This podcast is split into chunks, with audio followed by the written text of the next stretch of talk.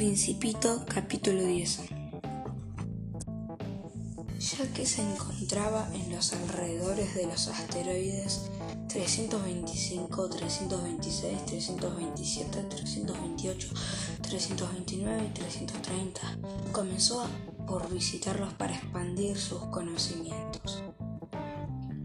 El primero de ellos estaba habitado por un rey, envuelto en púrpura real y Arminio estaba sentado en un trono simple y a la vez majestuoso.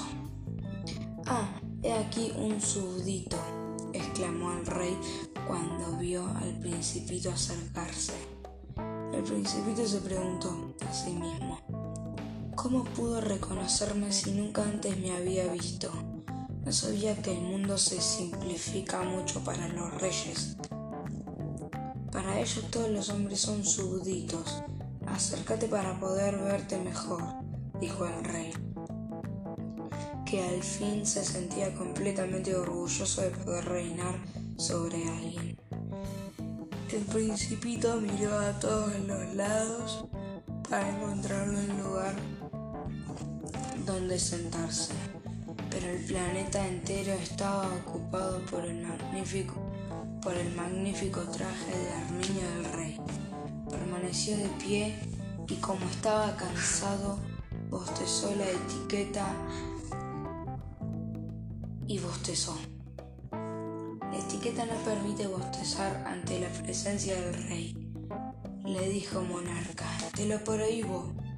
No puedo evitarlo, no puedo contenerme, respondió el principito, totalmente avergonzado. Vengo de un largo viaje y no he, y no he podido dormir, dijo el rey. Te ordeno que bosteces. Hace años que no veo a nadie bostezar. Los bostezos me producen mucha curiosidad. Vamos, ahora bosteza nuevamente. Es una orden.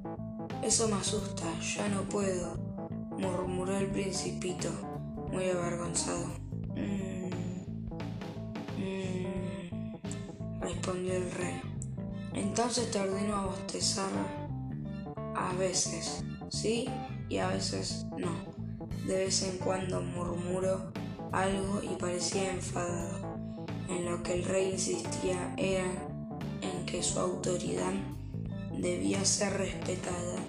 No toleraba la desobediencia, era un monarca absoluto pero como era un buen hombre sus órdenes eran razonables. Si yo le ordenara a un general, decía a modo de ejemplo, que se convirtiera en un pájaro marino y el general no me obedeciera, eso no sería culpa del general, sería culpa mía. ¿Puedo sentarme? preguntó tímidamente el principito. Te ordeno que lo hagas, respondió el rey, recogiendo majestuosamente un doblez de su capa de armiño. Pero el principito se preguntaba, ¿sobre quién podría reinar este rey si el planeta era minúsculo? Mi señor le dijo, Disculpe, ¿usted que le haga una pregunta? Te ordeno que me preguntes. Se apresuró a reafirmarlo el rey. Mi señor, ¿sobre quién es reina? Sobre todos, respondió el rey con magnífica simpleza. Sobre todos. El rey hizo un gesto que abarcaba su planeta, los otros planetas y todas las estrellas. Sobre todo eso, sobre todo eso, sobre todo eso, respondió el rey. Su reinado no solo era absoluto, era universal y las, y las estrellas le obedecen. Ciertamente lo hacen, dijo el rey. Obedecen instantáneamente, instantáneamente. No permito insubordinación alguna. Aquel poder era algo que maravillaba al principito. Si él hubiera sido el dueño de tan completa autoridad, hubiera sido capaz de mirar la puesta de sol, no 43 veces al día, sino 72 o incluso 100 o 200 veces, sin ni siquiera tener que mover su silla, como, como recordó su pequeño planeta abandonado y sintió algo de tristeza. Se armó de valor para pedirle al rey un favor. Quisiera ver, quisiera ver una puesta de sol. Hágame el favor. Ordénele al sol que se ponga. Si yo le ordenara a un general que volara de flor en flor como mariposa, o que escribiera un trágico drama, o que se transformara en un pájaro marino, y el general no cumpliera con la orden recibida. ¿De quién sería la culpa? preguntó el rey. ¿Del general o mía? De usted, respondió el principito con firmeza. Exactamente. Uno debe pedir de otro lo que es capaz de hacer. Continuó el rey. La aceptación de la autoridad descansa principalmente en la razón. Si le ordenas a tu gente que se tire al mar, ¿se rebelarán? Yo tengo el derecho de pedir obediencia porque mis órdenes son razonables. Y, mi puesta de, y mi puesta de sol, entonces le recordó el principito que jamás olvidaba una pregunta. Una vez que le, la había formulado, tendrás tu puesta de sol, la exigiré. Pero de acuerdo a mi arte de gobernar, esperaré hasta que las condiciones sean favorables. ¿Cuándo será eso? indagó el principito.